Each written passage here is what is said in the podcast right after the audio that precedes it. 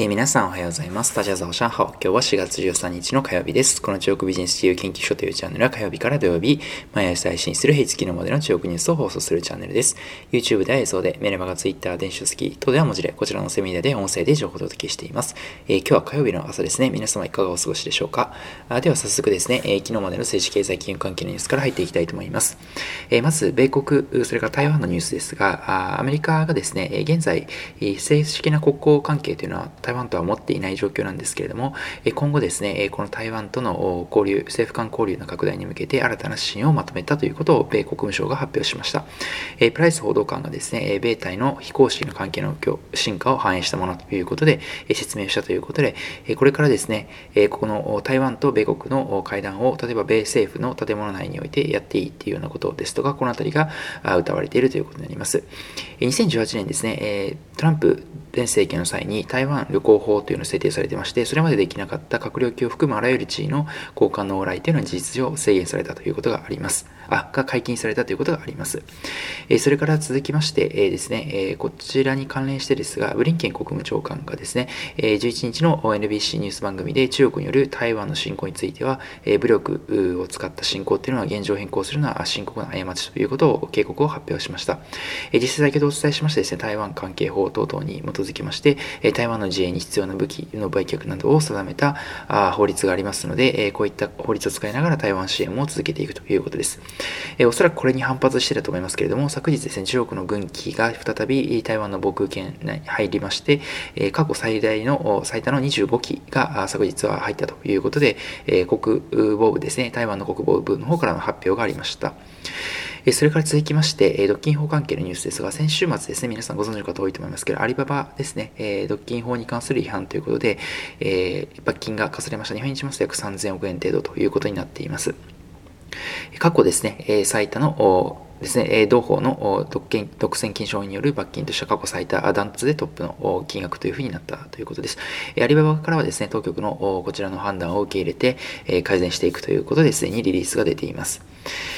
またですね、それに少し関連してですけれども、最近ですね、上海の仮想版、中国版のですね、ナスダックというふうに言われている新興新興のですね、えー、マーケットありますが、あこちらのですね、新興マーケットに上場を取りやめる企業、ハイテク企業が相次いでまして、えー、少しですね、えー、このアリババの状況、独禁法の状況、それからデータの使い方みたいなところ、様子を見ている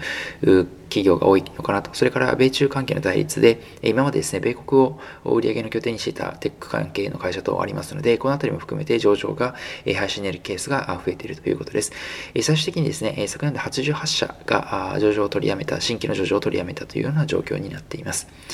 それから続きまして、3月のですね、自動車販売台数、中国の新車販売台数は戦前の前年度期75%増ということになりました。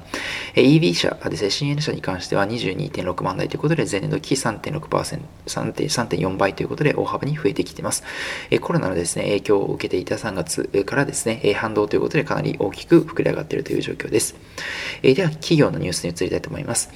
ディディですね、中国のライライドシェアですね、ディディが、あまあ、中国版 Uber ですね、こちらの DD が上場申請に入ったということで、米国のですね、ニューヨーク市場に向けた上場申請を行ったということが出ています。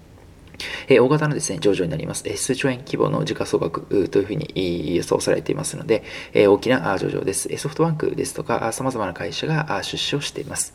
それから続きまして、ファーウェイですね。ファーウェイが日本からの部員調達額というのを発表しまして、2020年はですね、約80億ドル、入院します8800億円ぐらいで、2019年はですね、100億ドル、1兆円ぐらいだったんですけれども、約2割ぐらいですね、部品調達額が少なくなったということになっています。やはり、米国のですね、ファーウェイに対する制裁というのを日本の企業も取引関係として懸念した会社が増えたのかなというふうに思われます。それから続きまして、不動産ですね、賃貸販売プラットフォームであります、アンジュカグループというのがあります。こちらのグループもですね、香港に上場申請を行ったということで、新規 IPO のニュースになっています。えではですね、え最後にマーケットニュースを振り返っていきたいと思います。え昨日、香港市場反戦指数は続落しまして、終値は全営業日比0.86%安の28,453.28ポイントになっています。え反戦指数ですね、昨日ですね、午前中からですね、引き続き続落という流れを踏みまして、えまあ、理由はですね、いくつかあると思いますけれども、中国の金融引き締め、え先週末出ていたニュースですとか、あとは米中のですね、対立が引き続き激化しているということで、先ほどお伝えしました台湾のえ法律ですとか、あと中国の軍機が台湾にたくさん入った等もありますし、最終的にですね、中国の動きの本土の市場の上海総合指数も下落しましたので、そのあたりも含めてですね、つられたというところがあったのかなと思います。最終的にですね、えーですね、0.86%、1%弱の安ということで終えています。またですね、個別銘柄で見ますと、昨日、反戦指数銘柄でいきますと、浙江省当局にですね、えっと、消費者の権利保護について指導を G リーが受けてしまいましたので、えー、証券番号175番ですね、G リーが7%安ということで大幅に下げました。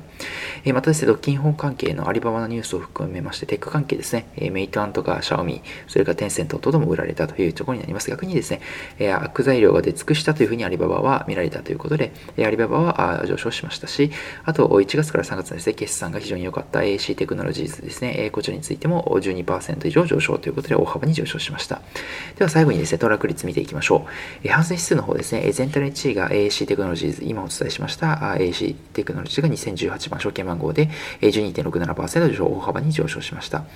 1社だけですね、え、10%以上上昇というような銘柄になっています。中国でいきますと、ルイ・シェンカージーという会社ですね。2位がアリババ、えー、6.51%上昇、証券番号9988ですね。3位がアンタですね、えー体育関係の会社ですね、えー、こちらの会社が2020番で、2.44%上昇です。えー、それから前提の開催がシェンジシェンジョーンというユニクロのアパレル OEM やってる会社2313番、マイナス2.93%下落。会2位がメイトワン3690番、マイナス5.03%下落。一番悪かったのはジーリーですね、175番、マイナス7.05%下落になっています。えー、ハンセンテック室ですね、ドラク率1位に先ほどと同じで、1位が AC テック、2位がアリババということで変わりなくで、3位、全体の際がトンチョンイーロンという会社で、ソフトウェアの会社です。780番、3.35%上昇。全体の開催が先ほどお伝えしたメイトアン、同じですね、3690番、マイナス5.03%下落。会2位があウェイマン G1 です。ウェイモブという会社で、ソフトウェアの会社で2000 13番、マイナス6.66%下落。一番悪かったのが、ミニウェンクラウドというですね、不動産クラウドの会社ですね、909番でマイナス7.75%下落というような状況になっています。え今日もですね、いくつかニュースをお伝えさせていただきましたけれども、え個人的にはですね、やはりあのアリババの株価は非常に気になっていたんですけれども、上げましたね、え、悪材料が出尽くしたというような考え方をされた投資家さんですね、多かったのかなというふうに思います。え最終的にですね、6.5%全営業日ですね、先週の金曜日から比較して上昇したというような流れでした。えモルガン・スタンレーとですね、大手証券会社も最新のレポートを発表してまして、アリババのですね、罰金史上最多ですけれども、史上最多の多額でしたけれども、れどもただですね、これで悪材料が出し尽くしたんではないかということで、ファンダメンタルですね、事業に基づく株価予測に戻るんではないかということを予想しています。モルガン・サレンのですね、目標株価はもともと 300USD ですね、アメリカの市場の方は 300USD 設定していたんですけれども、それも変えずにですね、目標株価維持というような状況にしています。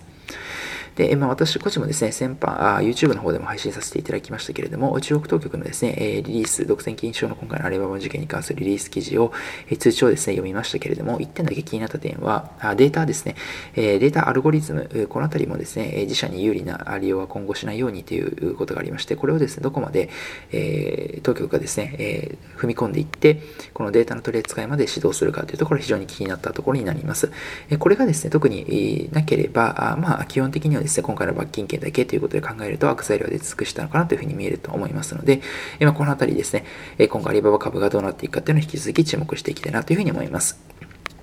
え今日ですね、最後に一言中国語ということで、今日はアリババの罰金のですね、えー、ニュースがありましたので、罰金というのを中国語で言いたいと思います。え、罰金はですね、中国語でファークワンというふうに言います。もしくはファーチエンというふうに言うんですけども、え、ファーというのはですね、処罰の罰という字ですね。え、それからコアンというのは中国語で、え、お金という意味を持つですね、え、ものになります。え、先ほどお伝えしたファークワンもそうですし、ファーチエン、チエンというのはまさに銭という字を書きますけれども、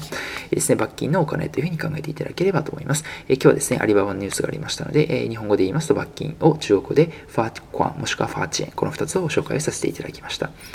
本日はですね、こちらで以上となりますけれども、こちらの中国ビジネス自由研究所では引き続き、このような形で YouTube、YouTube メルマガ電子書籍、Twitter 等で日々情報を発信しております。概要欄の方にですね、リンクを貼っておりますので、ご興味ある方はぜひご覧いただきましたらと思います。それでは皆さん、あ今週もですね、えー、良い週間をお過ごしいただければと思います。12名、Good luck 12名、How you? シャツジェ。